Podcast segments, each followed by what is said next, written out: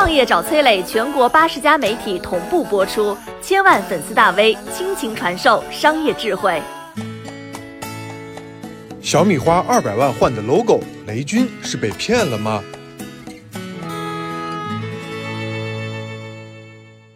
上海喜马拉雅美术馆，中国最知名的艺术殿堂之一。二零一五年的一天，这个展馆的主角从人换成了狗。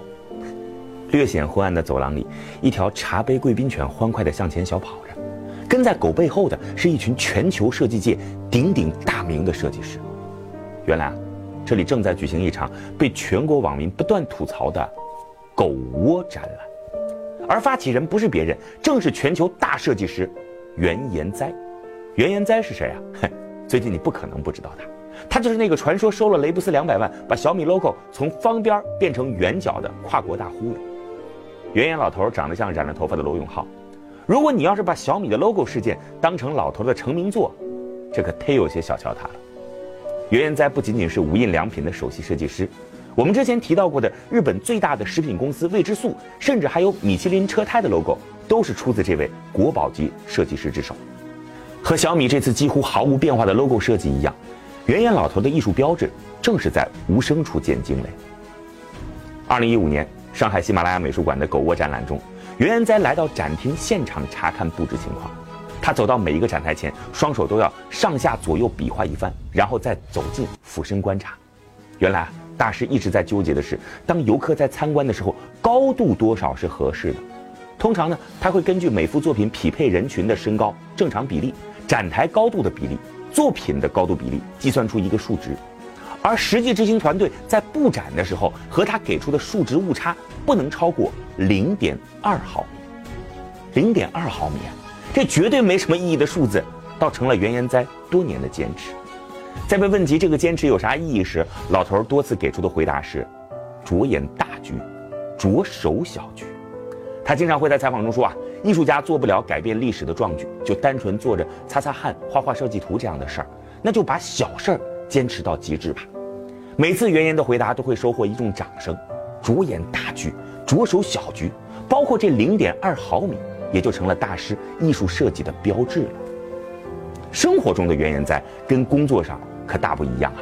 在一次重要的设计论坛活动当中，老头甩下了一帮达官贵人，自己在路边摊点了一碗面条，坐在小板凳上踩着马路牙子，吃的那是汁水淋漓。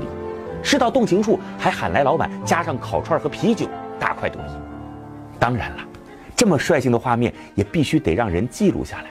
这种率性不畏权贵烟火气息，也就成了大师生活人设的标志。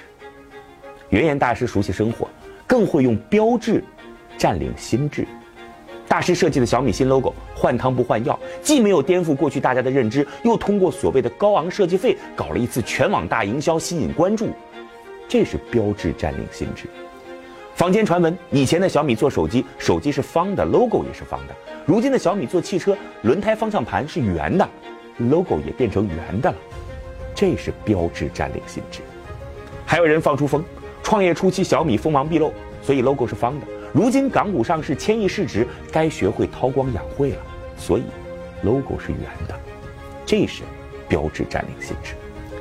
更换 logo 这么一件事儿，让小米市值直接暴涨了三十八亿。就算两百万的设计费是真的，三十八亿够请袁研哉再为小米做一千九百次 logo 升级了。哪有什么被骗的雷布斯？袁研大师用自己的故事和小米的作品告诉你。标志是什么不重要，有没有占领你的心智，才是标志的。我是崔磊，很多互联网公司都曾邀请我去分享创业方面的课程，包括抖音、快手、百度、阿里、腾讯等等。我把主讲内容整理成了一套音频课程，里边包含如何创业、如何做副业、优质项目剖析等等，相信啊会对您有所帮助。下拉手机屏幕，在节目简介里边添加我的个人微信，这套课程今天免费送给您。快去领取吧！